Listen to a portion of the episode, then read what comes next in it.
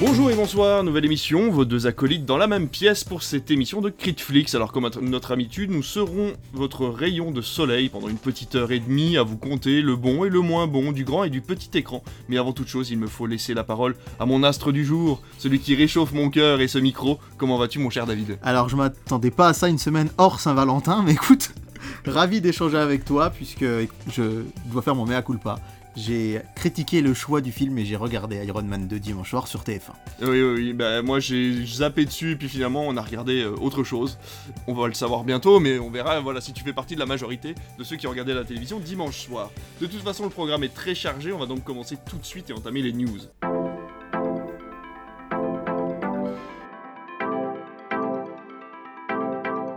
Alors pour ces nouvelles fraîches ou pas du monde audiovisuel, ça dépend à quelle heure vous nous écoutez, on ne vous parlera pas de la sélection des films de Cannes, on ne vous parlera pas de Saint-Laurent, la marque de haute couture qui ouvre son propre bureau de production, on n'a pas le temps non plus de vous parler de M6 qui finance le Cannes Gaming Festival pour son lancement, ni des deux premières saisons de Plus belle la vie qui sont disponibles gratuitement sur YouTube. Non, aujourd'hui je vais vous parler du CNC et du non-renouvellement du Fonds des jeunes cinéphiles. Alors l'annonce paraît peut-être être une mauvaise nouvelle, et en fait pas tant. Le Fonds des jeunes cinéphiles était une enveloppe créée en 2021 pour amener les cinémas à mettre en place des initiatives pour amener les 15-25 ans en salle. 4 millions d'euros ont donc été alloués en 2022 et seulement 2 millions distribués. Alors pourquoi? Tout simplement car 90% des cinémas étaient déjà classés à réessai et des activités mises en place par les exploitants étaient donc très proches de celles organisées habituellement par les subventions à réessai. Constatation plus personnelle, euh, les demandes du CNC pour toucher ces subventions étaient inatteignables pour les cinémas de campagne et en plus de ça, dans un contexte de réouverture des salles à la fin du Covid, la cible à ferrer n'était pas la bonne. Faire revenir les 15-25 ans en salle quand ce sont les 35-45 ans qui ont du mal à ressortir de chez eux, ce n'était pas forcément le bon plan. En tout cas, une partie de cette enveloppe a été réintégrée aux subventions à réessai classiques et le CNC réfléchit à une réforme autour de l'intégration ou de la synergie à construire autour de ce fonds jeune cinéphile. Alors je sais pas ce que t'en penses toi David, t'étais avec nous hein, quand on a rouvert le cinéma, qu'on a parlé hein, de ces fameuses subventions 15-25 ans. Euh, moi je trouve ça pas plus mal finalement qu'elles soient un petit peu mises de côté en ce moment et qu'elles soient réintégrées directement à des initiatives à réessai plus généralistes. Mais euh, voilà, si tu as un avis sur la question, je te laisse répondre. Oh bah non, je suis globalement euh, très d'accord avec toi. C'est vrai qu'il faut toujours, quand il y a ce genre d'événement qui arrive, et cette annonce que tu as annoncée en news, on sait toujours pas trop ce que ça va devenir, en quoi ça va se transformer, est-ce qu'il va y avoir quelque chose de nouveau par la suite. En tout cas, c'est vrai que c'est assez délicat, surtout nous qui gérons un cinéma de campagne où il n'y a pas de lycée, donc après 15 ans, euh, très souvent les jeunes vont au lycée, on les voit moins, et du coup, on a du mal à vraiment se rendre compte de cette population qui quand même qui aime le cinéma, qui aime les écrans, mais qui va pas tant que ça en salle. Je crois qu'il y a vraiment toute une réflexion à avoir. J'imagine que ça va être le cas au ministère de la Culture, euh, du côté du CNC. En tout cas, affaire à suivre, mais c'est vrai que c'est important que le public des jeunes adultes continue d'aller au cinéma. Enfin, des jeunes, des adolescents et des jeunes adultes aillent au cinéma, parce que, ben voilà, on sait que c'est un budget, on sait qu'il y a l'inflation, on sait qu'ils sont souvent les premiers touchés par la crise, on sait qu'ils consomment aussi beaucoup les plateformes, qu'ils consomment de moins en moins la télévision, et que la salle de cinéma, c'est un peu coincé entre tout ça. Donc j'espère sincèrement euh, que le CNC et le ministère de la Culture prennent vraiment ces problèmes euh, à bras le corps. Bah écoute, on verra ça. De toute façon, comme d'habitude, on vous tient au courant. Euh, la news, moi, je la tiens donc du site Le Film Français. C'est vrai qu'il faut que je cite mes sources, ce que je ne fais pas d'habitude. Donc voilà, si vous voulez en apprendre plus, bah, continuez à nous suivre. Dès qu'on a des infos, on vous les donnera. Je n'ai absolument pas de transition pour ta news parce que tu vas nous parler d'une série que tu as beaucoup aimée et peut-être sa saison 2. Oui, alors je vais vous parler de Peacemaker, dont la saison 2 a été confirmée.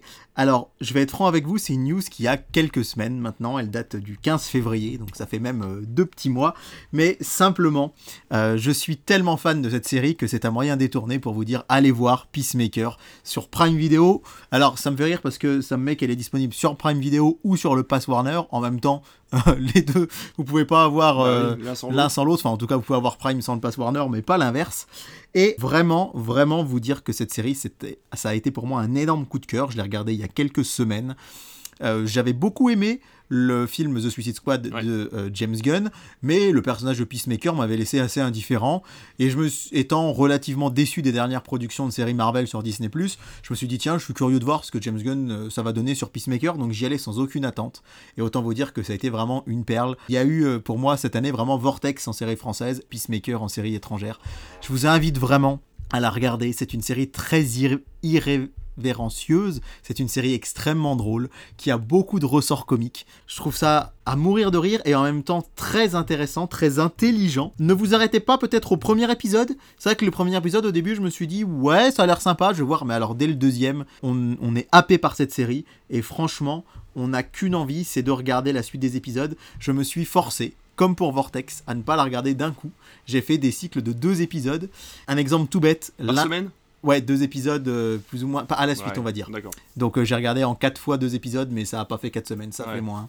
Et très sincèrement, ça faisait longtemps que j'avais pas vu une série comme ça. Alors attention, beaucoup de gens la comparent, je trouve, à tort à The Boys, en Ah. disant The Boys, il y a plus de messages de fond. The Boys, c'est plus trash, c'est plus. C'est vrai que si on les compare, on a tendance à le faire parce que c'est aussi une série de super-héros décalée où les super-héros sont pas vraiment des super-héros, mais on est beaucoup plus dans une, dans une forme de légèreté et Ouais. d'humour dans Peacemaker que dans The Boys. Et vraiment, je, je dis vraiment au moins 15 fois, je crois, dans- mais, v- mais je vous invite à oser euh, vous y lancer, et ne serait-ce que la scène d'introduction, enfin le générique de la série, c'est la seule fois depuis que c'est possible sur Netflix que je n'ai pas passé l'intro. J'ai regardé le générique les 8 fois, et par moments, si j'ai un petit coup de blues, je me le repasse, il dure 1 minute 20.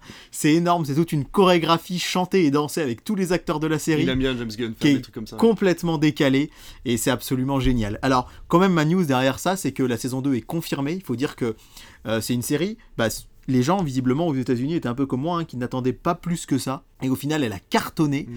Il y a beaucoup, beaucoup de fans autour de Peacemaker qui réclament une saison 2. Et James Gunn, ce qui est assez génial, si vous le suivez sur les réseaux sociaux, c'est que notamment sur Twitter, il répond à plein de gens. Euh, il a notamment euh, défendu sa femme, hein, euh, qui joue dans Peacemaker, qui joue dans les productions d'ici, puisque quelqu'un lui avait mis que elle n'avait pas de talent et qu'elle avait été uniquement choisie Ouais, parce qu'elle était la femme de James Gunn. Donc il l'a défendu en disant que euh, il, est- il y était pour rien entre guillemets, à part qu'il lui avait proposé Suicide Squad et qu'après Warner avait trouvé qu'elle était excellente dedans et qu'elle avait voulu confirmer. Il a répondu aussi de manière très humoristique il y a quelques jours. Je sais pas si vous avez vu, si vous avez vu ça, mais quelqu'un a mis euh, une annonce en mettant euh, toutes les rumeurs et toutes les infos sur le prochain Superman. Quel acteur va jouer Superman? Et James Gunn a mis génial, j'ai hâte de voir votre vidéo, parce que même dans ma tête, j'ai pas encore choisi qui ce serait, et j'ai même pas des dons à vous proposer pour un casting, puisqu'à l'heure où je vous écris, je n'ai pas choisi de, de Superman. Et il y a un fan qui lui a demandé est-ce que Peacemaker 2 aura bien lieu, puisqu'il y a une série Waller hein, qui est prévue, Amanda Ouais. Waller. Amanda Waller, c'est un personnage secondaire de la série Peacemaker, Ouais. et il a bien confirmé qu'il y aurait une saison 2 à Peacemaker, mais qu'il faudrait être patient, parce qu'il la développerait seulement après Superman Legacy. D'accord. Donc sachant que Superman Legacy est pour le moment prévu à l'été 2025, ça veut dire évidemment que la pré-production et le tournage auront lieu en Ouais, 2024, bien sûr. mais il faudra pas compter sur une saison 2 de Peacemaker avant, je pense, l'année de fin 2024, début 2025, donc c'est pas encore maintenant, mais au vu du grand succès que ça a eu, euh, c'est vraiment chouette de savoir qu'on va revoir cette série, sachant qu'on devrait, euh, je crois que c'est euh, dans la série Créature Commando, si je dis pas de bêtises, il y a une série d'animation qui Ouais. va sortir, et James Gunn a dit que ça servirait de transition aussi envers la saison 2 de Peacemaker. C'est aussi ça qui est très bien avec la saison 1 de Peacemaker, c'est qu'entre guillemets, elle se suffit à elle-même. Ouais. Elle peut ne pas avoir de suite. Elle est ouverte quand même pour qu'on puisse avoir une. Mais elle est quand même conclusive. Ouais. Si avec cette chronique j'ai pu ne serait-ce que convaincre ce cher David en face de moi de la regarder, j'aurais tout gagné. C'est 8 épisodes d'une quarantaine de minutes. Ils font entre 35 et 40 minutes, c'est court. Euh, voilà, je pense que je vous ai lâché tous mes arguments. Regardez Peacemaker, c'est une tuerie. Il faut que je le regarde effectivement, mais je vais t'avouer qu'on a commencé énormément de séries. Euh, C'est la première fois que j'ai autant de séries à suivre parce que j'ai pas tous les épisodes, ils sortent toutes les semaines et j'en ai euh, deux sur Apple TV, j'en ai une sur Prime euh, et j'en ai une sur Canal. Et donc c'est vrai que malheureusement il faudrait que je me mette à cette celle-là qui finalement tous les épisodes sont sortis, ce serait peut-être temps d'y regarder. Ce qui est très bien avec ta news, c'est que cette fois-ci j'ai une transition par contre avec notre sujet principal puisqu'on va vous parler de Max et des décisions de Warner Discovery.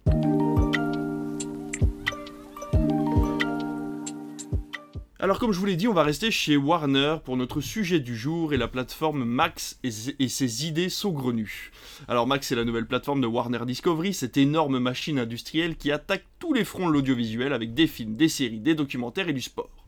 Le 23 mai arrive aux États-Unis la nouvelle forme de HBO et Discovery Plus, nommée sobrement Max, avec pour slogan The One to Watch. Alors rien que ça. Alors au menu, le programme de HBO bien sûr, mais aussi les diffusions sportives, les documentaires de Discovery. Euh, il mettra en son centre de son lancement 40 programmes par mois, parmi lesquels des séries tirées des emblématiques licences de chez Warner, une série Pingouin tirée de l'univers de Batman, Just Like That qui est la suite de Sex and the City, mais également Welcome to Derry, un préquel au film Ça tiré du roman de Stephen King. David Zaslav a également évoqué les Gremlins de Conjuring ou un spin-off à The Big Bang Theory dans les licences à essorer. Annonce des tarifs également avec trois forfaits, hein, euh, encore une fois dédiés au territoire américain. Une offre avec pub, 9,99$, on pourra en parler, une offre sans pub à 14,99$ et une offre sans pub et en 4K à 19,99$. Mais le clou du spectacle, et on y arrive, c'est l'annonce de deux séries, un préquel à Game of Thrones, The Night of the Seven Kingdoms, qui se déroulera 100 ans avant l'intrigue de Game of Thrones, et ce qui nous intéresse réellement, car oui, tout ceci n'était qu'une introduction, l'annonce de la série Harry Potter, chapeautée par J.K. Rowling elle-même, qui verra chaque saison raconter un tome des aventures du sorcier qui est devenu Aurore sur un malentendu. Alors, mon cher David, après cette longue prise de parole, peux-tu nous donner d'autres infos et peut-être ton avis sur tout ça, histoire que je puisse boire un coup? Eh bien écoute, euh, à la tienne, je t'en prie va trinquer. C'est vrai que je pas spécialement d'autres infos, si ce n'est que évidemment euh, ce sera l'occasion de retrouver aussi tout ce qu'on vous annonce plus ou moins chez Warner Bros et donc chez DC Comics, notamment euh, des programmes euh, extraits du nouvel univers créé par James Gunn, notamment cette fameuse nouvelle saison de Peacemaker dont je vous parlais tout à l'heure, qui devrait selon toute vraisemblance arriver elle aussi sur Max. Et évidemment, bah, tout est cristallisé un peu autour de cette annonce d'Harry Potter, puisque je pense que les fans ne s'attendaient pas à ça. Qu'on a eu cette annonce euh, qui est arrivée euh, quelques heures avant cette fameuse conférence Max qui a eu lieu la semaine dernière, et qui a pris tout le monde euh, un peu à court, parce qu'on s'attendait pas à ça. Il faut rappeler que cette série Harry Potter, en fait, ce sera tout simplement un reboot des films. Elle sera, ce sera pas un spin-off, ce sera pas un prequel, ce sera pas un sequel, ce sera vraiment les films qui vont être retravaillés pour coller plus au livre. Alors c'est prévu euh, sur 10 saisons, je crois, si j'ai bien compris. Donc ça veut dire pas forcément une saison par livre. Ça, veut, ça peut potentiellement dire par exemple que les deux premiers livres étant très courts et euh, pour le coup ayant la plupart de ce qu'ils ont à l'intérieur dans les films pourrait être par exemple, je dis n'importe quoi, mais peut-être que la saison 1 ce sera le livre 1 et 2. Mais par contre qu'un gros bouquin très long comme l'Ordre du Phénix pourrait être décliné sur 3 saisons par exemple. Ce qui est sûr c'est qu'on part pour environ 10 ans, mais on ne sait pas si c'est sur 10 saisons. Mais voilà, on sait qu'il peut y avoir du retard ou du décalage. Effectivement, c'est un sujet qui me paraissait assez important de traiter parce que, à titre personnel, je suis pas un grand aficionados euh, d'Harry Potter. Alors, je sais pas, peut-être que j'étais un peu grand. Euh, j'ai vu le premier à 14 ans euh, au cinéma. Alors, peut-être que ceux qui ont grandi avec plus jeunes, à 7, 8, 9 ans, sont plus rentrés dans l'univers. Moi, j'ai eu moins de facilité à y entrer. Je suis quand même allé les voir presque tous au cinéma. J'avais pas vu le 5 à l'époque, mais euh, je trouvais ça sympa, mais ça m'a jamais transcendé. Donc aujourd'hui, c'était un peu difficile pour moi de donner un avis tranché là-dessus, puisque n'étant pas un immense fan de la saga, encore une fois, je n'ai pas lu les livres et je pense que ça joue aussi. Euh, je, ne je ne les connais que via les films qui ont notamment dans la dernière partie, je trouve pas mal de défauts du fait, entre autres, hein, de la réalisation de David Yates qui peine à me convaincre. Du coup, je me suis rencardé auprès de fans la semaine dernière. J'ai fait presque un micro-trottoir sans micro euh, dans cette belle cité phocéenne euh, de Marseille. J'aurais pu. J'aurais pu. Euh, je suis allé voir des fans d'Harry Potter, vraiment que je connais hein, évidemment, et je leur ai dit, bah alors, qu'est-ce que vous en pensez? Et en fait, ce qui est assez amusant, c'est que c'est toujours la même réponse, même si je les ai pas vus ensemble au même moment, c'est, mais nous, on n'avait rien demandé. C'est vraiment ça qui ressort. C'est de dire, bah, nous, euh, voilà, alors effectivement, on va en revenir hein, sur Les Animaux Fantastiques, qui sont une saga en demi-teinte. Hein. Euh, Warner avait prévu 5 films, euh, pour l'instant il y en a 3, je sais pas où est-ce qu'on en est du, du 4, sachant que le 2 et le 3 ont vraiment pas marché. Il y a eu toute cette affaire autour de Johnny Depp, remplacé par Mads Mikkelsen dans, dans, le troisième opus. Donc je pense que du côté Warner, on est échaudé par le côté euh, préquel des Animaux Fantastiques. Sequel, pour l'instant, il n'y a pas grand-chose à raconter, si ce n'est peut-être l'histoire de cette pièce de théâtre qui est sortie en tant que huitième livre, mais qui n'a pas eu un succès euh, tonitruant. Donc les fans m'ont dit, mais on n'a rien demandé, nous. Pourquoi tout recommencer à zéro? Alors, chez Warner, hein, chez Max en tout cas, on a répondu euh, clairement que euh, euh, série était pour les enfants actuels qui auront 8, 9, 10 ans, qui découvriront ça et qui pourront eux aussi se construire des souvenirs comme si c'était pas possible de le faire avec les films. Et donc l'argument euh, choc et coup de poing, c'est de se dire on va coller le plus possible au livre. Là où beaucoup de fans, encore une fois, moi je n'avais pas lu les livres, mais beaucoup de fans, on les entend dire ouais mais ça collait pas assez, les films ne collaient pas assez bien au livre. Bien du coup là l'idée c'est vraiment l'argument de poids et ils, ils disent voilà on veut que les jeunes se construisent de nouveaux souvenirs, ce qui pour moi était un argument quand même en demi-teinte. Bah, alors je suis vraiment, ouais, je, trouve que l'argument vaut pas le coup parce que moi, euh, mon petit de 9 ans a découvert les films, euh, le 1, le 2, enfin voilà, il en est au, alors il en est au 7ème partie 1 et il s'en sort très bien. Je veux dire, il a fait aucune remarque sur les effets spéciaux, il m'a pas dit que c'était mal fait, il m'a pas dit qu'il y croyait pas. Euh, c'est devenu un grand, grand fan d'Harry Potter par les films, donc c'est vrai que les séries ne servent à rien. Ça paraît quand même assez particulier, surtout que J.K. Rowling est quand même assez impliquée euh, dans la construction de cette série, alors que pour l'instant elle n'est pas en odeur de sainteté auprès de son propre public. Et euh, aussi, euh, une annonce de Warner a été, a été faite aujourd'hui, annonçant qu'ils allaient faire un effort, je fais les guillemets avec les mains, un effort sur l'inclusion dans la série.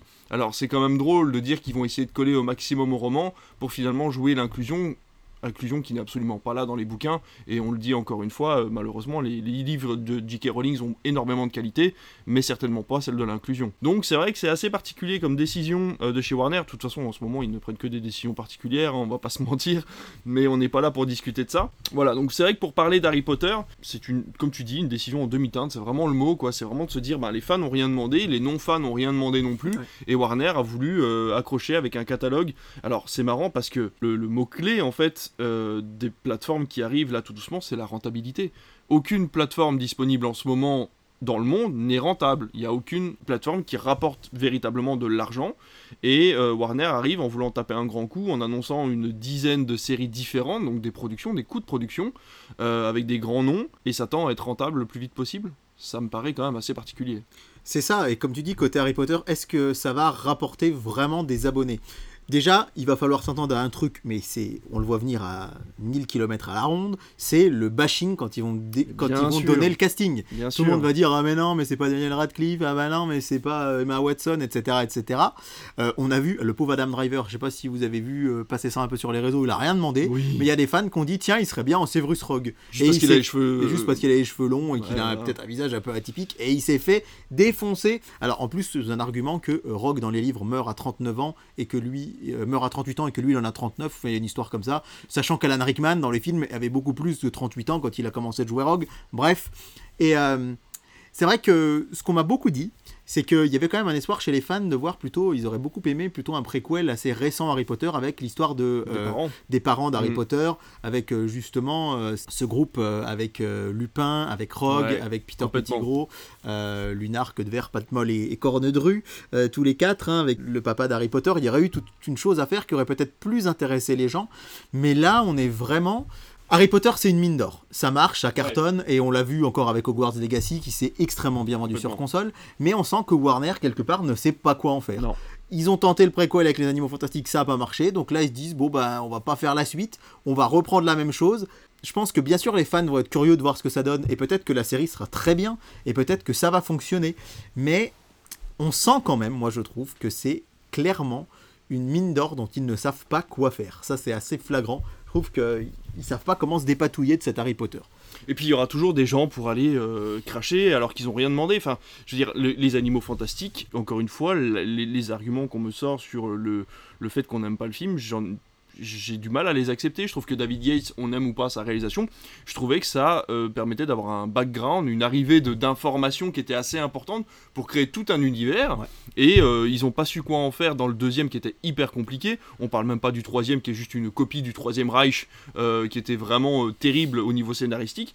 Donc je trouve ça vraiment dommage, comme tu dis, de pas savoir quoi en faire parce que cet univers est immense, comme celui de Star Wars. On en parlait la semaine dernière avec Disney les idées sont là, il faut que la réalisation, il faut que les réalisations soient bonnes. Alors encore une fois, on, est, on, a, on a affaire à une série, ça veut dire que le showrunner va être les mêmes, mais le réalisateur entre les épisodes pas forcément. Donc ça veut dire des différences aussi artistiques. Euh, ça va être très compliqué. Et alors il faut aussi engager des personnages sur 10 ans. Ça veut dire que les acteurs se sont engagés sur 10 saisons, donc euh, entre 7 et 8 ans. Euh, et ça va être très compliqué pour des, alors, pour des acteurs confirmés de se lancer là-dedans. Donc ça va être des nouveaux acteurs. Donc les fans vont encore gueuler en disant c'est des gens qui sont pas connus, ils ressemblent pas aux acteurs principaux, ils ressemblent pas à Daniel Radcliffe, et en même temps on sait pas comment ils jouent, alors ils vont forcément jouer comme des pieds parce que les fans ont décidé que c'était comme ça. Donc euh, non, non, vraiment cette idée de série Harry Potter, ça a mis un gros coup de buzz sur la plateforme Max, mais alors vraiment s'ils pouvaient rétro-pédaler et peut-être y réfléchir un petit peu plus longtemps, et essayer de voir un petit peu comment ils pouvaient, pourraient aborder cet univers, Hogwarts Legacy, niveau scénaristique, était une très bonne idée. Ça prend place dans un univers que personne, dans l'univers d'Harry Potter, mais dans une temporalité que personne ne connaît. Scénaristiquement, du coup, c'est ouvert à 100%, et euh, du coup, les gens étaient très contents. Donc euh, là, vraiment, je je trouve ça vraiment un petit peu particulier de vouloir créer une série qui reprend à l'identique les livres. Alors peut-être tout simplement aussi pour des histoires de frais, parce que la réadaptation des scénarios sur des livres déjà préexistants, ça coûte quand même beaucoup moins cher que de devoir écrire toute une histoire. Bien sûr, et puis on l'a dit, J.K. Rowling est associée euh, au projet, donc euh, forcément euh, elle va chapeauter un peu tout ça derrière, ce qu'elle a fait aussi pour les films, peut-être pas autant qu'on l'aurait voulu. On rappelle aussi que elle a dit que notamment le septième livre, euh, beaucoup de gens le trouvaient moins bien que les autres, mais parce qu'elle avait dû se dépêcher, parce que Warner la poussait à le sortir, parce qu'il fallait que le film sorte dans les délais. On l'a vu aussi pour Game of Thrones avec George Martin, finalement, qui n'avait pas écrit assez de livres pour arriver à la fin de la série. Et effectivement, là, on touche à quelque chose d'assez intéressant aussi entre les œuvres littéraires, leurs adaptations, que ça impose euh, aux auteurs de base. Et, mais pour revenir sur le sujet euh, Max, je pense que euh, ça peut être un concurrent très sérieux pour le coup à Netflix, à Prime et Disney ah bah parce que faut quand même se rendre compte que le catalogue HBO plus Warner, c'est énorme. Rajouter à ça le côté Discovery, donc toute la partie euh, chaîne documentaire, chaîne de savoir. Et en plus, je pense, on parle du sport. Chez nous, euh, dans le Pass Warner, vous avez Eurosport, hein, ex-chaîne du groupe TF1, qui est quand même un diffuseur assez important de plein de choses. Et je pense que, on va voir combien ça va coûter en France. On le disait tout à l'heure, on ne sait pas ce que va devenir le pass Warner, mais on imagine qu'il va peut-être disparaître. La plateforme chez nous, elle n'est pas prévue pour l'instant, avant euh, au moins 18 mois, mhm. une bonne année et demie. Mais je pense que ça peut un peu rabattre les cartes. Autant, euh, c'est pas contre eux, mais Paramount Plus, par exemple, euh, ou la plateforme universelle, on voit bien que c'est compliqué. Euh, on voit aussi que Disney Plus c'est pas forcément au milieu de sa forme, hein, on va pas se mentir, on l'a dit plusieurs fois. Que Prime tient bon parce qu'aussi euh, il y a plein de choses autour. Il y a le Pass Ligue 1 chez nous pour le foot, parce qu'il y a aussi Amazon Music, parce qu'il y a la livraison des colis, parce que voilà, etc., etc. Et que Netflix reste quand même dans l'inconscient des gens qui ne connaissent pas euh, le, monde des plateformes. Euh, on va prendre une plateforme, bah on va prendre Netflix. Souvent, ils réfléchissent pas euh, trop au reste. Mais ça va être un concurrent important. Et encore une fois, euh, je vais pas hâte de vieillir, mais quand même me dire dans 5 ans, je me demande ce que ce petit monde va être devenu. Est-ce qu'il y aura toujours autant de plateformes? Ça, c'est une vaste question. On, l'a déjà, on en a déjà parlé d'ailleurs sur Netflix, mais c'est pas évident, évident du tout à savoir. Bah, surtout que les plateformes euh, là arrivent à des accords. On va en parler euh, dans, très peu de temps, euh, des, voilà qui vont permettre de fusionner en fait une, seule et même entité. Tu le vois avec le Pass Warner sur Prime. On va parler de Canal dans quelques instants. c'est des bonnes idées. Là, Max, ce qui est bien, c'est qu'ils arrivent après tout le monde, ils arrivent un peu après la guerre, ils ont été chercher un peu le meilleur de chacune des plateformes, comme par exemple proposer ce fameux forfait avec pub à 10 euros par mois, directement, sans être passé par la case on vous propose pas de pub. Ça n'empêchera pas des augmentations de tarifs d'ici 2 ou 3 ans après leur lancement, mais c'est vrai que du coup, au niveau rentabilité, encore une fois, ils vont peut-être réussir à euh, remplir les caisses un peu plus vite et à convaincre les actionnaires, ce qui permettra peut-être une meilleure stabilité de la plateforme. Donc ça, c'est pas, euh, c'est pas une mauvaise idée. 15 dollars, bon, on va trouver l'équivalent, ça va être 15 euros peut-être à peu près chez nous, peut-être un petit peu, plus. Ouais, ou, ou, un petit peu moins, parce que s'ils passent à, ils commencent à 15 dollars, ça fait, ils seront les plus chers sur le marché. Ouais, mais on le voit par exemple sur les consoles de jeux vidéo qui normalement devraient valoir moins cher que 499 dollars et qui sont à 499 euros. Mais ce que je veux dire, c'est que s'ils veulent percer en France, je pense qu'il faut qu'ils arrivent à moins de 15 euros. Bah, parce que si tout de suite, ils vont être, les gens vont se dire oh là là, c'est beaucoup trop cher. D'où le forfait avec pub, c'est vrai que le forfait avec pub de chez Netflix est à 7,50 euros 6,99€ Ouais, quelque chose comme quelque ça. Chose comme ça. Donc ils sont déjà un peu plus chers. encore une fois, la, qualité du catalogue de chez Warner, avec tout, tout ce qu'ils ont hein, au niveau des licences, ça veut dire que vous allez pouvoir voir tous les DC Comics, vous allez pouvoir aller voir les films Gremlins, vous allez pouvoir voir tous les Harry Potter. Ouais, tout l'univers encore une fois, euh. Aussi, encore une fois, une fois que les contrats avec les autres plateformes seront terminés. Évidemment. Parce que là, vu qu'Harry Potter est sur je ne sais plus quelle plateforme, enfin on ne sait pas. Il, y a eh ben, il était sur Salto, donc je pense qu'il ah. il, doit être revenu sur le Pass Warner. Eh ben voilà, il doit être sur le Pass Warner. Donc c'est vrai qu'il doit y avoir encore des licences qui ont été rachetées par d'autres plateformes puisque Warner n'était pas encore en France. Donc tout ça va arriver tout doucement sur le Pass Warner. Ils promettent quand même 40 nouveaux contenus par mois. C'est énorme pour une nouvelle plateforme. Ça ne sera pas 40 euh, contenus par mois euh, pendant 10 ans non plus. Mais c'est vrai qu'à l'arrivée de la plateforme, ça offre énormément de choix. Je vais être franc, c'est pas forcément une bonne nouvelle. Parce que quand tu arrives sur une plateforme, ce qui est bien, c'est quand il n'y a pas grand chose dessus, tu as le temps d'en faire le tour, tu as le temps de ne pas fouiller pendant 10 ans ce que tu vas regarder. Je me souviens du début de Netflix ou du début de Prime, ou même Salto, quand on allait dessus, on pouvait choisir facilement un programme parce qu'il n'y avait pas grand chose. C'est pas, pas un défaut, c'est pas péjoratif, mais c'est vrai que là, annoncer qu'ils ont déjà un énorme catalogue qui va être prévu de base, plus 40 nouveaux programmes dans le mois, Alors effectivement, t'en auras pour ton argent, mais est-ce que t'auras le temps de tout regarder? Ah bah évidemment que non. On l'a dit l'autre fois, hein, euh, qu'on l'avait écouté dans Culture Média, ce spécialiste qui disait que de toute façon, on peut s'abonner à autant de plateformes qu'on veut. Le temps n'est pas extensible. Il y a ça. 24 heures dans une journée. On a tous, euh, on travaille ou même quelqu'un, même des gens qui sont à la retraite. euh, Enfin, je veux dire, il y a très peu de gens, même dans les gens qui sont pas actifs, qui sont au chômage, qui passent euh, 12 heures devant la télé. Et heureusement d'ailleurs Mm, mm. dans, une journée. Donc de toute façon, il y a toujours cette profusion qui fait que on n'a jamais le temps de tout voir et qu'il faut faire un choix. Et moi-même, hein, je viens de m'abonner au Pass Warner parce que il y a plein de contenus que je veux voir dessus et je me dis bah pff, était-ce l'idée du siècle? Sans doute pas. C'est pas 10 Bon, c'est un mois gratuit, je- c'est pas très Oui, grave. voilà, il y a le mois gratuit puis 10 euros par mois. euh, S'il faut, je réajusterai, Ouais. j'enlèverai un autre abonnement à droite à gauche. Mais euh, encore une fois, je serais- j'a- j'adorerais avoir aussi Paramount Plus. Il y a plein de choses qu'on les recoule dessus, mais je me, enfin, on n'en sort pas si on s'abonne à tout. Ça, c'est clair. Donc, euh, il faut faire des choix. Et est-ce que c'est avantage ou inconvénient le fait qu'ils arrivent alors qu'il y a déjà des abonnements Parce que c'est ça qu'il faut pas oublier aussi. C'est que des fois, les gens, ils peuvent aussi avoir un peu la flemme de se dire Ah ben, ouais, je suis plus attiré par euh, le Pass Warner que par Disney, mais il faut que je me désabonne. Mais alors, heureusement, tout le monde n'est pas Canal avec cette fameuse date anniversaire euh, dont je ne comprends pas encore qu'elle- que, que ça existe. à ce genre quel- de truc, ouais, mais bon. ouais, ouais, c'est ça. En Euh, 2023, mais comment on peut encore faire des trucs comme ça? Mais- Même les forfaits de téléphone sont pas plus. Ouais, voilà, ça, ça implique quand même des, des démarches de se désabonner. Et des fois, les gens, euh, moi j'en connais, hein, qui là voulaient laisser Netflix et qui se sont dit, bon, bah, pff, finalement, euh, il n'y a pas eu encore cette histoire de partage d'écran qui a été bien tranchée chez Mm. nous. Euh, bon, bah, allez, je continue.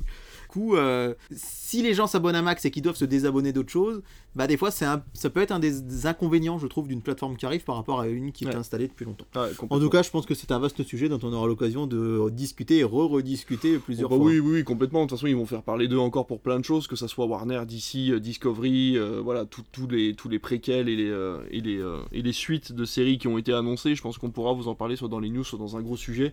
Mais dans tous les cas, on voulait vous en parler parce que bah, l'arrivée d'une plateforme, c'est toujours un événement, Mhm. quelle qu'elle soit, hein, que ce soit Paramount Plus, Universal Plus, dont on n'a jamais parlé, effectivement, Ouais. parce que elle est passée complètement inaperçue. Ouais, on a vu des publicités à la télévision. Ouais, Mais malheureusement, aucun programme du catalogue n'attire les Français. Donc il y a à mon avis très peu de personnes qui sont abonnées à Universal Plus. Et je crois que d'ailleurs il faut passer par Prime hein, pour s'y abonner. On peut s'abonner tout seul, mais il me semble que tu peux prendre le. C'est possible, ouais. Il doit y avoir. euh, à voilà. vérifier, mais je crois, ouais.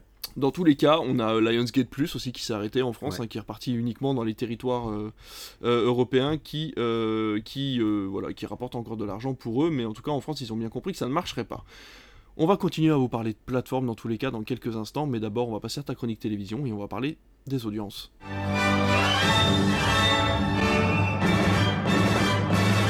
Alors mon cher David, ça y est, c'est parti, on est reparti sur ta chronique télévision et tu vas nous parler des audiences qu'ont regardé les Français ces derniers jours. Alors on va remonter, comme on avait enregistré euh, le mardi 11 avril, euh, pardon, le mercredi 12 avril, on avait les audiences jusqu'au 11 avril, donc on va remonter, si vous me le permettez, au mercredi 12 avril, avec euh, le très bon score de Canap 79. On vous avait parlé de cette émission. euh, Tu as fait des, euh, tu as fait une- un- un- des, nouveaux, euh, des nouveaux spectateurs d'ailleurs. J'ai eu Ah des ouais. messages sur Insta qui m'ont dit c'est comment le nom de l'émission déjà? Ouais, ouais, et, et presque 1 million, hein, 969 000 téléspectateurs sur TMC. C'était vraiment pas mal du tout pour ce mercredi soir. À noter que pour trouver du cinéma, il faut descendre un peu plus bas, avec notamment Les Poupées Russes et ses 681 000 téléspectateurs. C'était sur Arte. Noter d'ailleurs qu'on voit beaucoup la actuellement, euh, Salade grecque, grecque qui vient de sortir à l'heure où on Euh, vous parle, qui, euh, qui est sur Prime. qui est sur Prime et qui fait même de la pub euh, dans les cinémas. Donc, Ah, euh, D'accord. ouais, bah oui, finalement ouais, c'est du clapiche. hein, c'est vrai que ça. ça, voilà, ça peut attirer un certain public. Et Belle et Sébastien qui peine un tout petit peu avec 381 000 téléspectateurs Ouais. sur Sister et qui, qui fait que la chaîne se place assez bas. Euh, on va passer au jeudi 13 avec euh, une première place pour Léo Mattei et Jean-Luc Reichmann sur Dame. TF1. Et euh, le premier film là aussi est assez loin puisque c'est La Fureur de vaincre, mais qui fait quand même ses 735 000 téléspectateurs. Ce qui est pas mal du tout pour C8, je trouve, qui est quand même un film.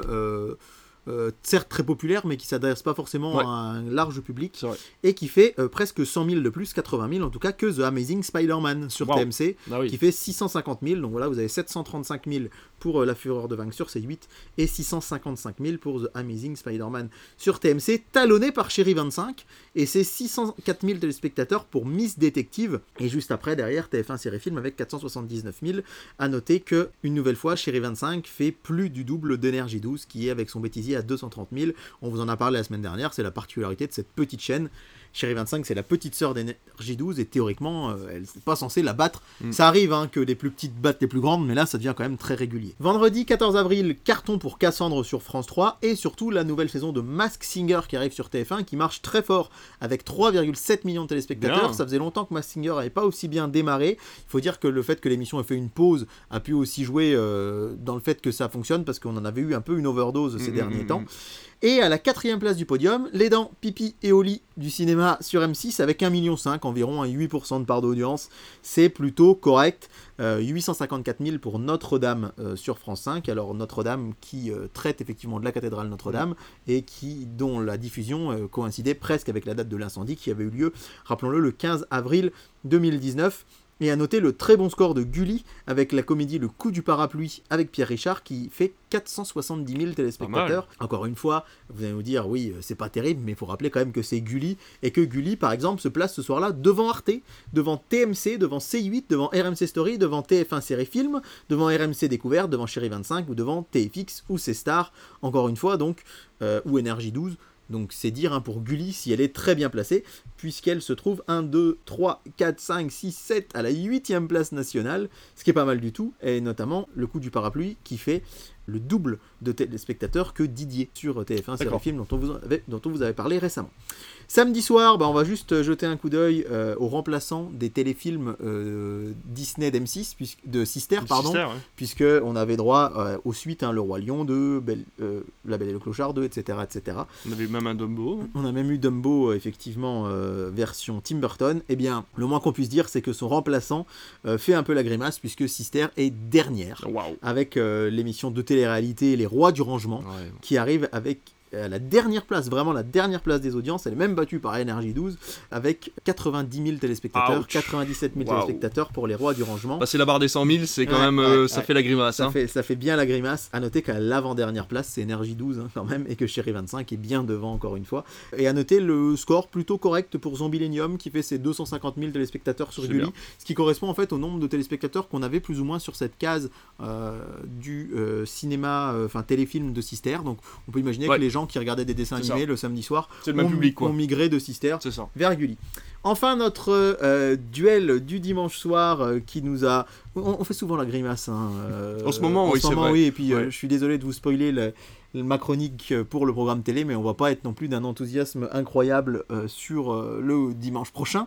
Mais euh, c'est une égalité quasi parfaite entre Iron Man 2 et hashtag je suis là euh, d'Eric Lartigot, puisque Iron Man 2 fait 2 700 000 téléspectateurs et je suis là 2 694 000 téléspectateurs. Oui, donc. Donc euh, ça se joue vraiment dans un mouchoir. Iron Man 2 est devant en part d'audience parce que le film était plus long. hein. Il, a ter- il s'est terminé vers 23h20. Ah oui. Là où je suis là, c'est arrêté une bonne demi-heure avant. Ce qui fait que la part d'audience est à 14,7 et 13,5 pour France 2. Mais c'est vraiment serré. pas- ouais, ouais, c'est Franchement- serré, même pour la.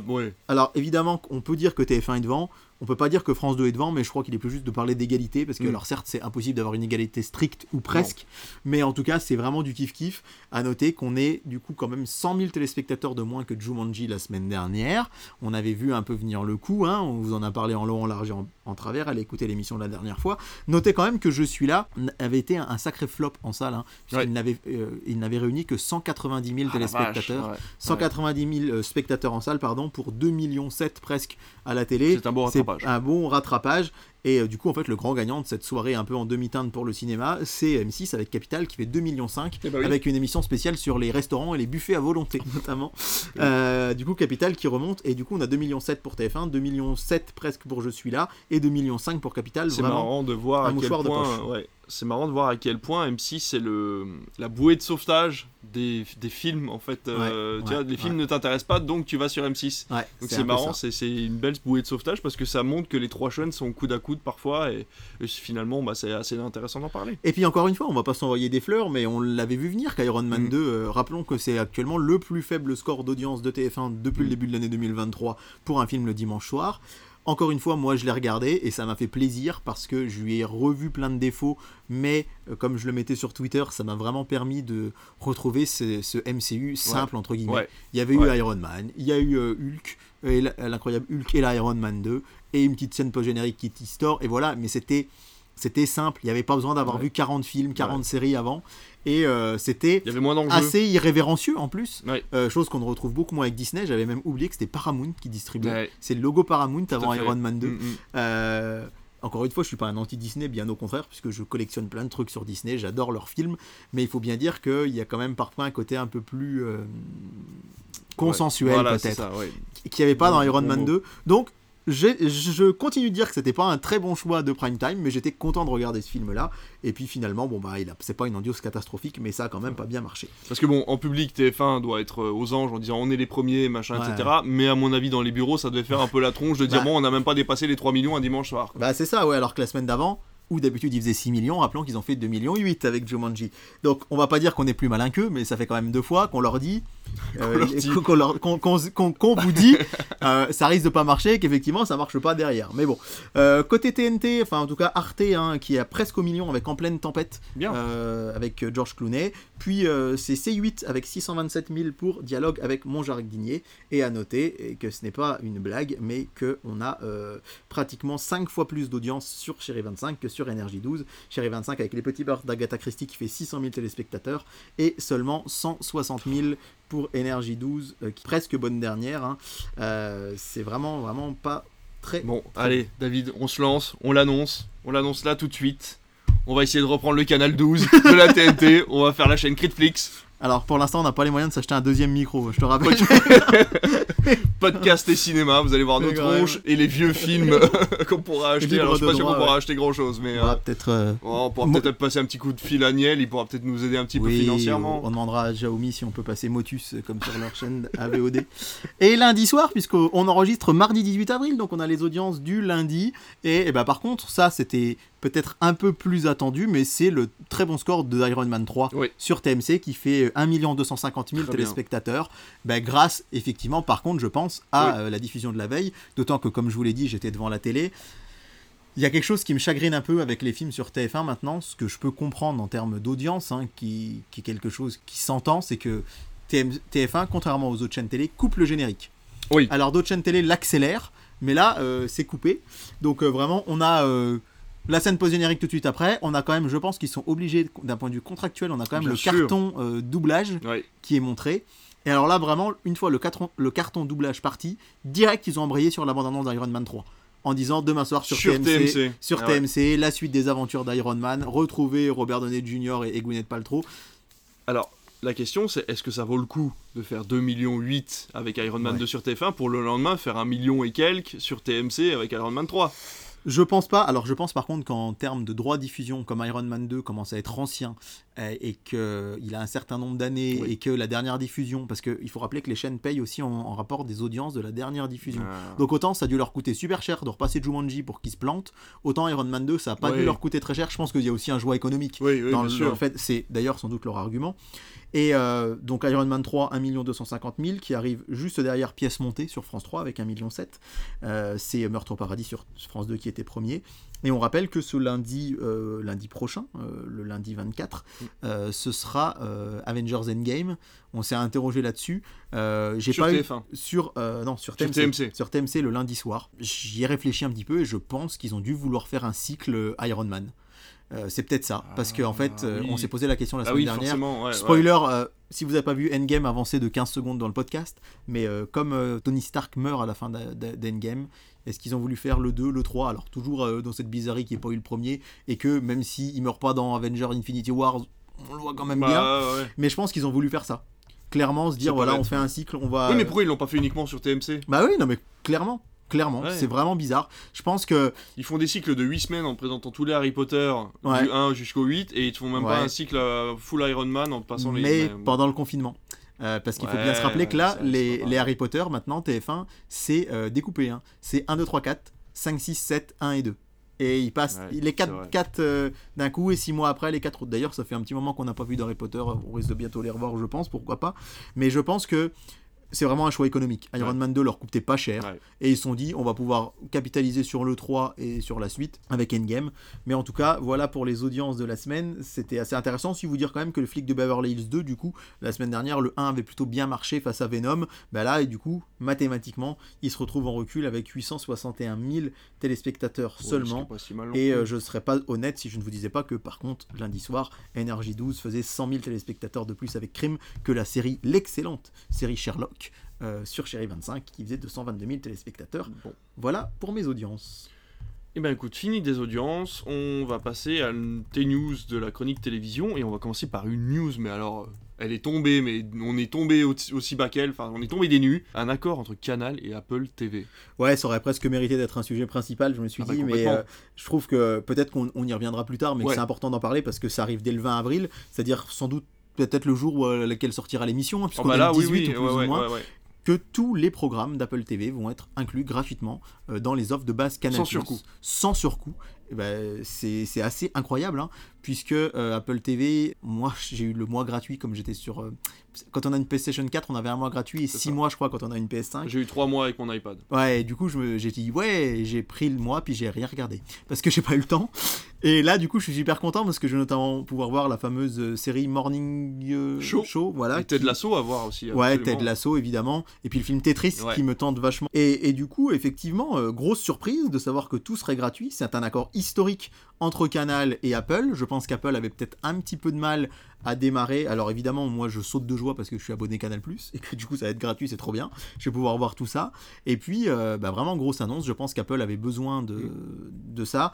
Euh, le petit point négatif que certains ont dit, c'est qu'effectivement, la Canal, on n'en parle pas souvent dans le programme, mais le jeudi soir, c'est la case série historique de Canal+. Moi, euh, adolescent, je regardais 24 heures chrono, Desperate Housewives euh, sur cette case-là. Et là, en fait, ils ont déprogrammé leur série à eux pour mettre les séries Apple à la place. Morning Show sera notamment diffusé tous les jeudis Mm. soirs en prime time. Et du coup, certains ont une crainte, c'est que du coup, Canal arrête d'investir dans leurs propres séries, dans les achats à l'étranger. Il faut rappeler que Canal, ils ont plus, euh, depuis l'arrivée des plateformes, ils ont plus des séries hyper fortes comme l'avait pu l'être 24 heures chrono ou Desperate Housewives. Ils ont eu notamment là très récemment la série avec Emily Blunt. English. The English, voilà, qui, a, qui en J'ai commencé à regarder. ouais. J'ai j'ai bien envie de commencer, qui en termes d'audience marchait bien, Ouais. mais c'est vrai que c'est souvent des créations de la BBC plutôt, c'est plutôt des séries anglaises, des choses comme ça. Et là, du coup, beaucoup de gens se disent, bah, j'espère que c'est pas qu'on n'aura pas beaucoup moins de séries euh, propres à Canal, puisqu'ils auront le programme Apple TV. Et là, par contre, en linéaire, euh, ils, vont, euh, ils vont avoir de quoi en mettre et en mettre et en mettre. euh, même Bah, si c'est pas immense, il y a quand même de quoi faire, je pense. Après, ça dépend parce qu'il y a une histoire de durée des programmes aussi, puisque bon, bah, Apple TV est une, est une plateforme, hein, et donc du coup, la durée des programmes peut être variable entre une demi-heure, 50 minutes selon les épisodes. Et c'est vrai que par exemple, Ted Lasso, c'est 30 minutes, ça correspond pas forcément à la ligne éditoriale en linéaire de Canal qui va pas pouvoir caler des pubs comme elle le veut, par exemple, sur un programme de 30 minutes. Donc je sais pas comment ça va se passer. Je pense pas que Canal ne se. Ne se- pas- pas- en plus, il y a des choses qui sont pas diffusables. Je veux dire, par exemple, moi j'ai commencé Severance. euh, sur Apple TV, Mhm. c'est franchement pas le, le- le genre de programme que tu, tu diffuses un jeudi soir sur Canal en espérant avoir un maximum de Ouais, spectateurs. c'est très très niche et ça correspond pas à tout le monde. Alors que justement, The Morning Show, il y a quand même Steve Carell à l'intérieur, euh, Jennifer Aniston. Donc c'est quand même se reposer sur une base forte, même si c'est pas la série la mieux notée d'Apple TV. En Oui. fait, c'est aussi ça qu'il faut comprendre, Ouais, c'est que ouais, là, Apple va pas passer la meilleure série d'Apple TV, mais la série qui va avoir la meilleure conséquence sur le public de Canal. Donc euh, rien n'empêche euh, Canal de diffuser Ted Lasso à la suite parce que les acteurs qui sont à l'intérieur sont relativement connus et que la série est très feel good. Mais il y a énormément de séries qui peuvent pas être présentées euh, le jeudi soir sur Canal. Donc pour les fans de Canal qui nous écoutent, si je peux vous rassurer de façon complètement théorique là-dessus, à mon avis, c'est vraiment voilà pour jouer sur le fait qu'ils ont signé l'accord et que du coup ils vont taper un grand coup en mettant euh, The Morning Show, euh, qui est même pas sûr d'avoir une saison 2 en plus. Donc bon. Oui, en tout cas, c'est vrai que pour nous, euh, c'est une, c'est une très très bonne Ah ouais, nouvelle. On s'y attendait pas du tout. Ah bah non. Moi, quand j'ai vu tomber la news, je pensais vraiment que ça allait être une nouvelle offre. Ouais. Genre, euh, voilà, c'est 6,99 par mois, je crois, Apple TV, Ouais. euh, si je dis pas de bêtises, qui est un prix tout à fait, Tout à fait correct. correct le- et raisonnable. Et rappelons qu'Apple TV a aussi une particularité, c'est que c'est une plateforme qui ne diffuse que du contenu exclusif. Oui. Et euh, auto, enfin, quel produit c'est Vous ne verrez pas euh, les films euh, Apple TV ailleurs que sur, euh, que sur Apple Et TV. et les inversement, vous verrez pas de films qui Ouais. sont sortis au cinéma sur Apple TV. C'est ça. Et du coup, euh, bah ouais, c'est une news que, qui me paraissait vraiment importante, Mm. même si je pense qu'on aura peut-être l'occasion de la développer, euh, pourquoi pas dans quelques semaines, quand on verra euh, un peu plus, peut-être les audiences, Ouais. comment ça marche, comment ça fonctionne.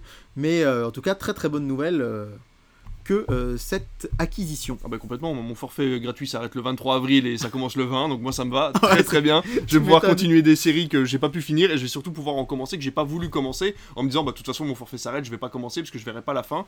Donc c'est vrai que non non, c'est une super bonne nouvelle et en plus de ça, et on fait un petit coucou euh, à Manuel Alduy s'il nous écoute, qui nous avait informé qu'ils allaient sortir en coproduction avec Apple TV Les Gouttes de Dieu, qui sortira du coup ben sur Canal. Alors c'est ça qui est aussi intéressant, c'est que Oui, oui, les accords l'un dans l'autre. C'était une coproduction. France Télévisions, Hulu Japon et Apple TV. Et du coup, la série va se retrouver sur Canal+.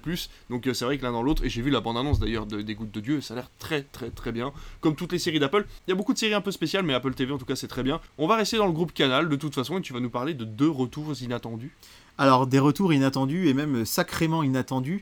Euh, le premier, c'est celui, son départ avait fait grand bruit, ce serait le retour éventuel. C'est euh, Clément Garin, encore une fois, on parle souvent de lui, hein, et sa page Instagram CG Scoop qui l'a révélé. C'est le potentiel retour de Sébastien Toen à l'antenne. Sébastien Toen, c'était notamment le présentateur, alors je n'ai jamais regardé cette émission, je, je vous le promets, du journal du Hard, Ah. mais c'était surtout un commentateur très drôle, un humoriste vraiment euh, très corrosif, et il se trouve qu'il avait fait une parodie avec Julien Cazard, ex-Canal+, sur les réseaux sociaux de Winamax, qui est du Paris sportif, dans laquelle il parodiait l'heure des pros, euh, sur CNews, qui est une émission qui fait beaucoup parler, Ouch. beaucoup polémique, et euh, il se moquait euh, notamment de Pascal Pro et de cette émission, et donc il a été viré de Canal, Ah, avec perte et fracas, ça avait fait beaucoup de bruit, Mm, mm. et ça avait été un petit peu les dominos, puisque dans la foulée, Stéphane Guy, le commentateur emblématique du football sur Canal+, qu'il avait défendu, Ouais. et, et en plus de manière euh, très soft, hein, il avait juste dit euh, un petit mot de soutien à, l'ami Sébastien Toen, qui s'était retrouvé viré lui aussi. Et il se trouve que Sébastien Toen a rebondi aux grosses têtes avec Laurent Ruquier les après-midi sur RTL, ça marche très fort, et il paraît, alors là attention on va mettre euh, du conditionnel, que Vincent Bolloré l'aurait entendu sur les grosses têtes et il aurait dit mais ce mec là il serait vachement bien sur Canal pourquoi on le prend pas? Le con. Ah le débile. Ah, Alors ça, je sais pas si c'est, je sais pas si c'est vrai ou pas. C'est à nuancer. C'est un peu ce qui a été mis sur les Ouais, réseaux. bien Je sais pas si c'est ça, mais paraît-il que dans son bouquin, Sébastien Toen euh, est plutôt élogieux envers Bolloré, disant que pour lui, Ah. il n'avait pas de, de grief contre lui. Et alors là aussi, à prendre au conditionnel, il aurait envoyé un courrier d'excuses à Bolloré. Et du coup il pourrait faire son retour dans le groupe Canal ce qui serait assez surprenant. Quid du coup de Stéphane Guy? Euh, je pense pas qu'il reviendra. Lui maintenant il a été embauché par RMC Sport et BFM TV mais son départ avait fait grand bruit et ça, son retour serait assez surprenant. En tout cas, moi, aux grosses têtes que j'écoute relativement régulièrement, je l'aime beaucoup, mais c'est vrai que c'est un humour noir, Mm. c'est un humour euh, décapant, c'est pas un humour grand public, Sébastien Toen. Mais bon, en tout cas, euh, ce qui pourrait montrer que, euh, ben voilà, chez Canal, on peut aussi tourner la page, ce qui serait plutôt une bonne chose. Ouais, ce qu'on entend, c'est surtout que c'est lui qui a envoyé une lettre d'excuse à Bolloré Ouais. et pas Bolloré qui est venu le voir en mode euh, bon, allez, euh, on passe l'éponge quoi. Donc voilà, est-ce que c'est vrai ou pas cette lettre d'excuse? Est-ce que c'est vrai ou pas que Bolloré avait oublié qu'il avait été chez Canal? Je ne sais pas. Mais en tout cas, euh, ça fait beaucoup de conditionnels hein, dans cette info, mais ça peut être intéressant quand même. Et puis euh, l'autre retour, c'est le retour d'une émission culte du début des années 2000. C'est Y'a que la vérité qui compte, Ah oui. qui va revenir sur euh, C8. Rappelons-le, hein, Laurent Fontaine, Pascal Bataille, euh, derrière leur rideau, avec un anonyme qui vient et qui euh, déclare quelque chose à un autre anonyme. Alors soit euh, c'était deux collègues dont un était tombé amoureux de l'autre, soit c'était parfois pour des parents qui retrouvaient leurs enfants des années plus tard. Ça cartonnait le lundi soir sur TF1, ça passait en deuxième partie de soirée. Et là, depuis quelques mois, euh, C8 a testé les rediffusions. Et il se trouve que ça a très bien marché C'était prévisible. et que des inédits vont arriver. Et ce qui est assez drôle, c'est qu'il y aura euh, donc toujours euh, Bataille et Fontaine à la présentation et surtout Rebecca Anton qui était dans la loge et qui accompagnait euh, le- la personne qui ne savait pas pourquoi elle était là, elle, jusqu'au rideau. Alors elle l'interviewait et elle l'accompagnait jusqu'au rideau. Et ce qui est très amusant, c'est que Rebe- Rebecca Anton a arrêté de le faire à l'époque parce qu'elle venait d'être embauchée sur Plus belle la vie. Et que Plus belle la vie venant d'être terminée, eh bien, elle peut reprendre sa place dans l'émission. Euh, presque 20 ans après, c'est assez amusant. Je pense aussi que ça risque de faire un, un carton d'audience parce que quand on voit euh, comme ça marche, faut rappeler que de base c'est revenu sur des chaînes YouTube ou sur Pluto, Pluto TV, je crois qu'il y avait Ouais. une chaîne, Ouais. euh, il y a que la vérité qui compte. Là, ça fait des 500, 600 000 téléspectateurs en rediff, sachant que c'est des émissions de 2003, 2004, 2005, donc avec le contexte de l'époque, je pense que là, euh, ça risque euh, de faire des, des mi- peut-être un million de téléspectateurs, pourquoi Ouais. pas. euh, ouais. sur, euh, sur Canal. Et puis une petite news brève en plus que, qui n'est peut-être pas dans ton conducteur dont je t'ai parlé tout à l'heure rapidement, c'est que euh, M6 serait, essaierait de négocier avec l'ARCOM la fin de son obligation de diffuser de la musique sur ses antennes. Rappelons que M6 doit aujourd'hui contractuellement diffuser 20% de musique, euh, 20%, 20 de son antenne doit être de la musique. C'est simple, il y a des clips sur M6 en moyenne de 2h45 à 7h du matin. Euh, ce qui représente un peu plus, ce qui fait à peu près 17-18% de son programme. Rajoutez à ça Absolument Star, l'émission de Call TV où vous appelez, vous une émission qui est hyper rentable. hein. C'est-à-dire que vous téléphonez pour gagner 500 euros, mais vu que vous êtes des milliers à, le faire et que chaque coup de téléphone coûte 1 à 2 euros, c'est largement, euh, largement rentable pour la chaîne. Et bien, si avec elle est entrecoupée de clips, donc si vous rajoutez ça, on est à peu près autour de 20%. Il faut savoir que euh, avec l'arrivée de W9, déjà M6 avait eu le droit d'en diffuser moins, et là ils veulent s'en couper, mais ils ne l'ont pas dit euh, avant. Maintenant, puisqu'il faut rappeler que c'était aussi un des arguments de Xavier Niel, euh, si euh, la 6 avait vu le jour, il s'engageait à passer beaucoup plus de musique, et bien M6 va en passer beaucoup moins. Ça peut paraître anodin, mais c'est vrai que beaucoup de gens ont, co- ont connu les clips via M6, et d'ailleurs quand on était plus jeune, euh, enfin je me rappelle, beaucoup de gens pensaient que le M de M6 ça voulait dire musique, Musique. alors qu'en fait ça veut dire Métropole 6, hein, sixième chaîne de la métropole française. Mm. Donc, euh, affaire à suivre, mais bon, c'est les échos qui ont sorti cette info là aujourd'hui, juste avant l'enregistrement de l'émission. C'est pour ça que je me permets de vous en parler. Et pour sur ta news euh, par rapport à Plus belle la vie, je ne le savais pas, je l'ai écouté il y a pas si longtemps. euh, un collectif a été mis en place euh, d'anciens acteurs et de personnes de la team Plus belle la vie pour créer une suite à Plus belle la vie. Et c'est un collectif associatif en fait. Ils ont fait ça avec des dons, euh, avec de, de l'argent qui venait un peu dingue, à- quand de, de la droite et de la gauche. Et du coup, euh, c'est marrant de voir que euh, bah, on va peut-être voir la première série associative en fait à la télévision ou sur une autre plateforme ou quoi. Et donc voilà, je trouvais la news plutôt intéressante. On pourra vous en parler avec un peu plus de détails un peu plus tard. Et allez, notre habituel programme des films. Que va-t-on pouvoir regarder cette semaine, mon cher David? Alors, on va commencer par samedi. Alors, c'est la semaine qui va du 22 au 28 avril que je vous présente aujourd'hui. Et samedi, eh bien, malheureusement, pas de cinéma à la télé en prime time. On a l'habitude, mais on avait quand même Gulli là qui avait tenté Ouais, des ouais. choses. Et euh, alors, sur France 3, une émission dont le titre m'a fait rire qui s'appelle Tous les chanteurs s'appellent Michel. Et en fait, c'est une, c'est une émission qui va parler notamment des portraits croisés de Michel Jonas, Ah oui. Michel Sardou, D'accord. Michel Delpech, Michel Fugain, euh, j'en oublie sans doute, euh, Paul Naref aussi en plus, Michel Berger également. Ah oui, oui. Mais j'ai trouvé le titre de l'émission bien marrant, c'est pour ça que je vous en parle. un titre de France 5. Ouais, c'est vrai. Sur euh, Gulli, du coup, pas de cinéma, mais Frogger. C'est quoi Frogger? C'est un vieux jeu vidéo où une grenouille devait traverser Ah ouais. la route. Et c'est Frogger, l'émission de télé. Alors, avis aux nostalgiques qui ont connu Ça me dit quelque W9 chose, à ses ouais. débuts, c'est que ça va être présenté par Vincent Dezania et Benjamin Morgan qui présentaient Menu W9. Ah oui. Si vous vous en rappelez sur Les W9. anciens acolytes de Michael Youn. Voilà, les anciens acolytes de Michael Youn qui présentaient euh, Takeshi Castle, hein, Bah qui oui. est devenu euh, menu W9. Et bien là, ils ont repris le même euh, duo, toujours sur le groupe M6, puisque Gulli appartient à M6. Et ça m'a fait vraiment rire de me dire qu'en fait, bah, c'est une émission japonaise également qui va être commentée par euh, un peu à la Total Wipeout ou euh, Ninja Warriors en France, mais ouais. basée sur le jeu vidéo Frogger. Et ce sera samedi soir. Donc à voir si ça va fonctionner. Euh, on vous donnera les audiences avec beaucoup d'intérêt la Il y a semaine moyen que les prochaine. petits aient envie de regarder ça, ouais. Et voilà, ça s'appelle Frogger, le jeu vidéo grandeur nature, et à noter que ce sera en, en plusieurs épisodes, puisqu'il y en aura également euh, la semaine suivante. Et donc pour samedi, j'ai dû me tourner vers les chaînes Ciné Plus pour vous dire que Ciné Plus Famille va diffuser en prime time La Panthère des Neiges. Ok. On avait eu le producteur ici à Bourbon-Lancy qu'on avait beaucoup aimé, que c'est un Mhm. très très beau documentaire. Place à notre duel du dimanche soir. Je vois que Oh David, que tu me regardes, c'est ça que tu Je attends. trépigne tu- d'impatience. je sais que tu as peur. Je vous invite déjà tous à aller écouter euh, Manuel Alduy et, et cet échange qu'il a eu avec l'autre David passionnant. Effectivement, moi qui m'intéresse beaucoup au film du dimanche soir, euh, je l'avais remarqué, mais pas à ce point-là. C'est vrai qu'en fait, France 2, quand même, leur leitmotiv, c'est passé pratiquement que de l'inédit. Ouais. Alors effectivement, au milieu de ça, vous avez La folie des grandeurs, Le Père Noël est une ordure, Les tontons flingueurs, mais il y a énormément d'inédits. Et donc je commence par France 2 qui va diffuser pour la première fois en salle Les filles du Docteur March, Oh, trop bien qui était passé... euh, Avec Emma Watson Avec Emma Watson, tout à fait. et Florence Pugh. Ouais, qui est sorti euh, début 2020. Alors moi j'ai pas un très bon euh, souvenir de ce film parce qu'en fait c'était mes tout tout débuts en tant que prof. Euh, J'étais venu le voir au cinéma alors que je venais de débuter ma carrière de prof, j'avais plein de copies de trucs, j'étais complètement perdu et je suis venu le voir et je suis sorti de la salle parce que j'étais tellement Préoccupé. dans ma tête par Ah autre ouais, chose que je me suis dit j'ai pas pu suivre donc je m'en vais. Je. Du coup, j'aimerais bien le voir dimanche soir, mais notre cinéma diffuse Empire of Light, que j'ai très envie de voir, très envie de voir aussi, donc voilà. Mais oui, j'ai commencé par France 2 parce qu'effectivement, je trouve que c'est bien de donner la part belle aussi un peu à l'inédit, parce que point de vue TF1, on est loin de l'inédit puisque ce sera le film Radin avec Danny Boone. Encore une fois. TF1 nous ressort la sauce 2021, puisque sa dernière diffusion, c'était le 10 mai 2021. Oh là Donc là. pratiquement la même date, il y a deux ans. Alors il avait fait 4 millions 7.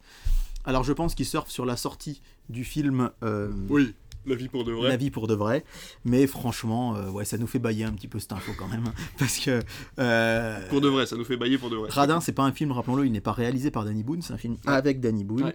Et C'est une sauce Danny Boone. C'est une sauce Danny voilà, Boone, Comme on avait mais- eu euh, Red Dingue, tout ça. c'est ça, voilà. mais euh, avec la nuance que qu'on aime ou pas les films réalisés par Danny Boone, c'est quand même comique de bout en bout. Radin, Ouais. c'est pas le cas. La bande-annonce laissait vraiment entendre une comédie. Je me rappelle être venu le voir en salle et m'être dit, ben en fait, après, ça vire au pathos sur la fin. C'est vraiment très space.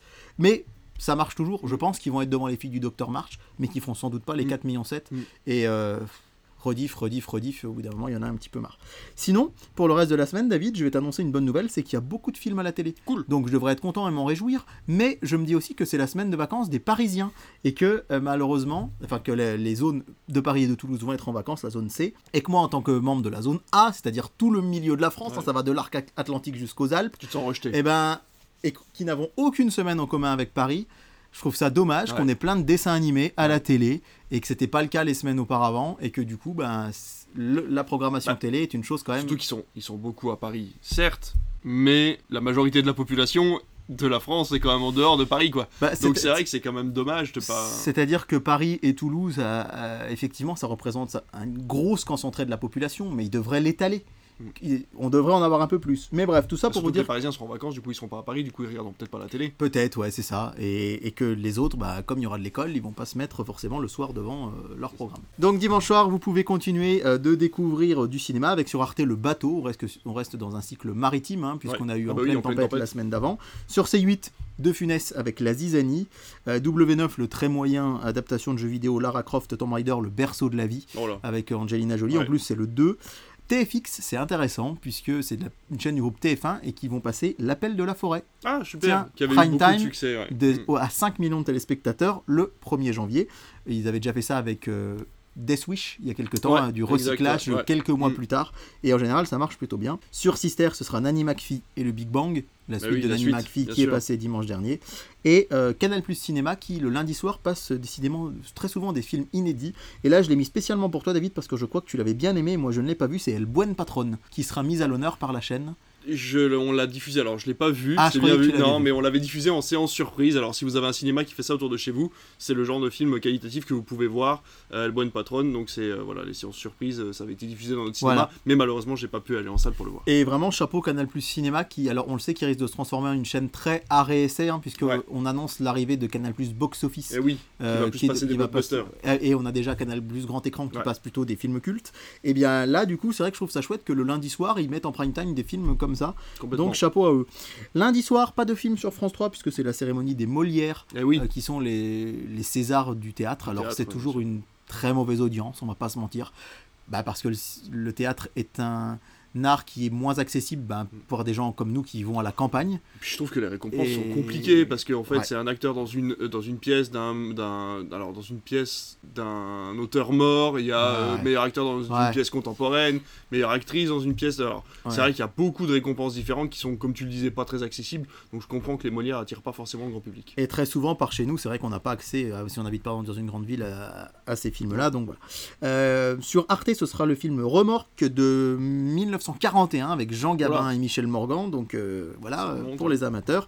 W9, le flic de Beverly Hills 3, et donc pas de surprise euh, sur TMC, puisque je vous ai déjà annoncé Avengers Endgame. Bien sûr. Le mardi soir, alors à noter que France 2 diffusera un documentaire qui s'appelle Thomas Pesquet Objectif France, qui va revenir sur toute la vie de Thomas Pesquet et enfin surtout sur, sur sa vie, non, sur ses expéditions Ouais, euh, dans l'espace, mais surtout en deuxième partie de soirée du cinéma le lundi soir, ça arrive très rarement, avec Proxima. D'habitude ils font l'inverse. Ouais. D'abord Ouais. ils, ils diffusent Ouais, le film et le après film ou le téléfilm ouais. et après le débat. Et là, donc, il y aura vraiment Thomas Pesquet Objectif France et donc Proxima à 22h50, un bien. film qu'on avait euh, aussi diffusé euh, chez nous, qui avait plutôt bien marché. Je trouve que c'est sa place, une deuxième partie de soirée. Oui. Honnêtement, en prime time, ça aurait sans doute pas marché. Mais pourquoi pas Surtout qu'on va être dans le mood, hein, puisque les gens qui ont regardé Thomas Pesquet C'est avec Eva Green ça, c'est ça hein Ouais, c'est ça. Mm.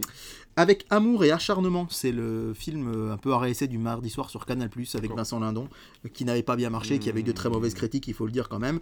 TFX, Jurassic Park 3. Euh, Énergie 12, Le choc des titans. Ah, bon ils vont peut-être faire un peu d'audience avec ça. On espère, on vous dira ça euh, bientôt. Alvin et les Chipmunks 3 sur Gulli.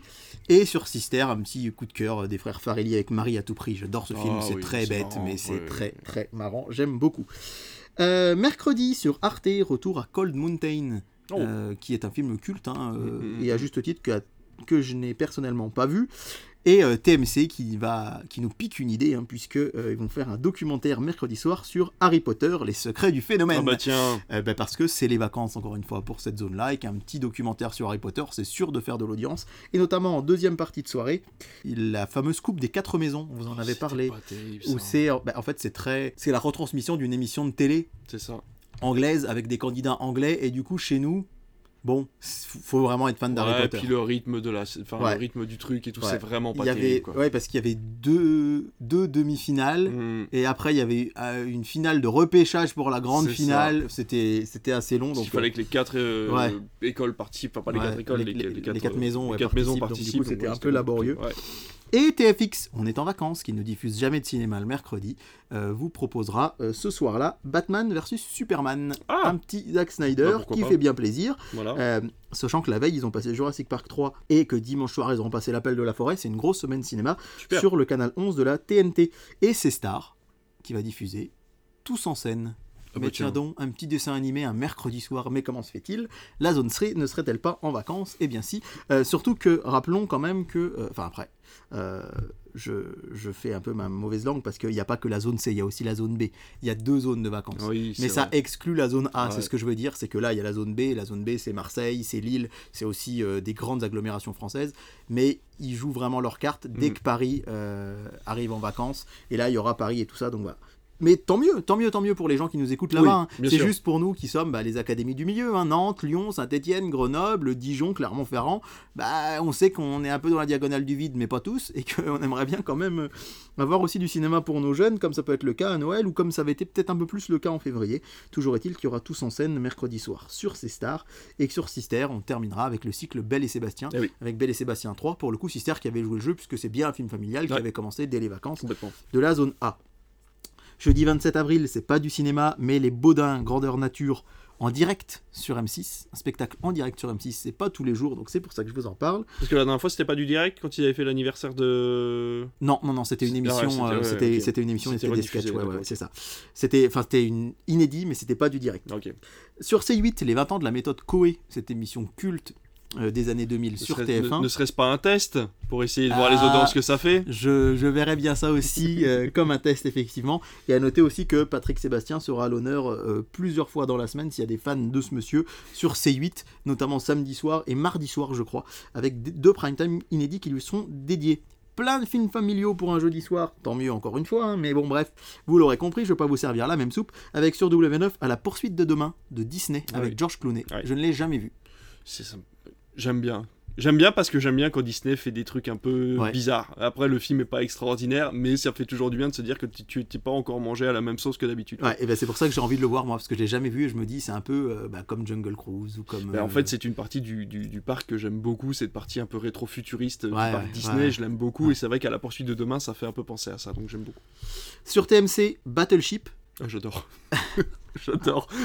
Voir, un- voir un, un porte-avions faire un drift, moi je trouve que ça mérite forcément sa lettre de noblesse, donc moi j'aime beaucoup Battleship. C'est vrai que face à Battleship, c'est pas tout de suite j'adore, que j'aurais dit à titre personnel, avec Rihanna, je crois qu'il Oui, est avec dedans, Rihanna, voilà. ouais, tout à fait. Mais euh, ça sera sur TMC et en deuxième partie de soirée, Iron Man 3. Eh ben tiens, voilà. tiens, voilà, comme ça, si vous l'avez loupé euh, lundi, vous pourrez le revoir. TF1 série film, Moi moche et méchant. Très C'était, bah dit- oui. c'était voilà, euh, des films pas forcément euh, familiaux, mais voilà, c'est le cas là. Et, et sur Chérie 25, un film que j'adore, c'est Vous avez un message. Oh, avec Tom Hanks, c'est une comédie romantique qui en fait aujourd'hui est un peu surannée parce que c'était vraiment le début des emails. Mm. Aujourd'hui avec Mythique, avec C'est Instagram. Meg euh, Ryan qui joue. ouais, c'est ça, ouais. Il est chouette ce film. et c'est vraiment une très jolie comédie romantique. Et enfin, vendredi 28, le blockbuster de Canal+. Eh bien, je pense que si vous marchez dedans, ça porte bonheur, puisque c'est Moonfall de Roland Emmerich. Et pour moi, c'était quand même une belle bouse. Mais non, j'aime pas dire ça. Et Si, si, je- si, non, mais si, je si, non, mais si, parfois il faut le dire. On est souvent de très bonne humeur. Oui, on est, on mais est souvent. je il- faut dire, je n'ai pas du tout aimé Moonfall. mais peut-être que vous l'avez aimé et que vous aimez comme David quand les porte-avions font des drifts avec une encre. Mais euh, Moonfall, je- Moonfall, Roland Emmerich, moi, je suis pas. euh, je lui crache pas dessus. Je trouve qu'il a fait des trucs Oui, cool, non, Roland Emmerich. Notamment Midway, que j'avais trouvé cool là en 2019. Ouais, non, mais complètement. Et euh, pff, Là, c'est vrai que j'ai pas aimé du tout, du tout, du tout, mais bon, ça passe sur Canal+. Et d'ailleurs, il est sorti il y a un petit moment par rapport à Thor Love and Thunder, par exemple, je crois. oui. J'ai l'impression que Parce que là, c'est un inédit. c'est un inédit. Ah bah ouais. non, non, il est sorti Ouais, beaucoup- ouais, bah non, il est sorti à la réouverture quasiment, enfin bah, un peu plus tard. Ouais, ouais, genre dans ces 2000. eaux-là. Ouais, je pense que ils, ils avaient pas grand chose Ça le doit quasiment faire un ils, an. ils ont dit allez hop, on va mettre ça. Euh, sur France 5, un documentaire qui s'appelle Et Dieu créa Barbie et qui euh, notamment surfe sur la future sortie Bah, du film de Barbie. Euh, sur Gulli. D'ailleurs, n'emmenez pas vos enfants voir Barbie. On en refera une, à mon avis, une émission parce que de toute façon, on fait une émission toutes les semaines. Mais quand le film sortira, on vous préviendra encore une fois. À mon avis, n'emmenez pas vos enfants voir Barbie. c'est, plutôt, je pense, un, bon conseil. Sur Gulli, Karate Kid. C'est vrai que c'est un peu Ah, original. Alors, lequel? Karate Kid. Le premier des années 80. Karate Kid. Ok, ça c'est très bien. Tu Parce mets que... le doute. alors non, je non, mais parce que l'autre il fait du kung fu, alors à chaque fois je m'énerve. Alors j'adore Jackie Chan, mais le problème c'est que. Avec. Oui, c'est ça. Ah, Ah oh, ben non, voilà, ah, c'est ah, pas. Non, c'est pas bien. Voilà, c'est C'est euh, la, la version moderne. 2010. Voilà, Ouais. c'est ça. Donc moi De je 2010. ne. Oui, donc, Bah tu fais bien parce que moi j'y connais Je mets rien. mon veto sur Je celui-là. les ai jamais vus. Je sais même pas de quoi ça Il n'y a parle. aucune référence au premier karaté, à la première trilogie de Karate Kid dans ce Karate Kid là, et en plus ça s'appelle Karate Kid et il lui apprend à faire du kung fu. Alors ça, si c'est pas raciste, C'est pas bien. Donc euh, j'y connais rien. Mais il y a Karate Kid 2010 sur Gulli et sur TF1 série film, c'est Shrek, d'accord, premier du nom. premier du nom, avec en deuxième partie Le Moi Moche et Méchant qui a été diffusé quelques jours plus tôt. Ah oui. Euh, la veille, tout simplement. Voilà donc pour un programme assez étoffé avec beaucoup de choses. Tant mieux, c'est chouette qu'on voit du cinéma à la télé. C'est vrai qu'on aimerait qu'il y en ait parfois un peu plus, même hors vacances scolaires. Mais c'est euh, encore une fois un programme très complet. Et soyez là la semaine prochaine, puisque un duel du dimanche exceptionnel vous attend, avec, euh, puisque ce sera un jour férié le 1er mai. Eh ben fantastique, on, se rejoint directement la semaine prochaine, on vous fait des bisous, et puis ben n'hésitez pas à nous suivre, à nous partager, à commenter comme d'habitude. On a hâte de vous retrouver la semaine prochaine. À très à bientôt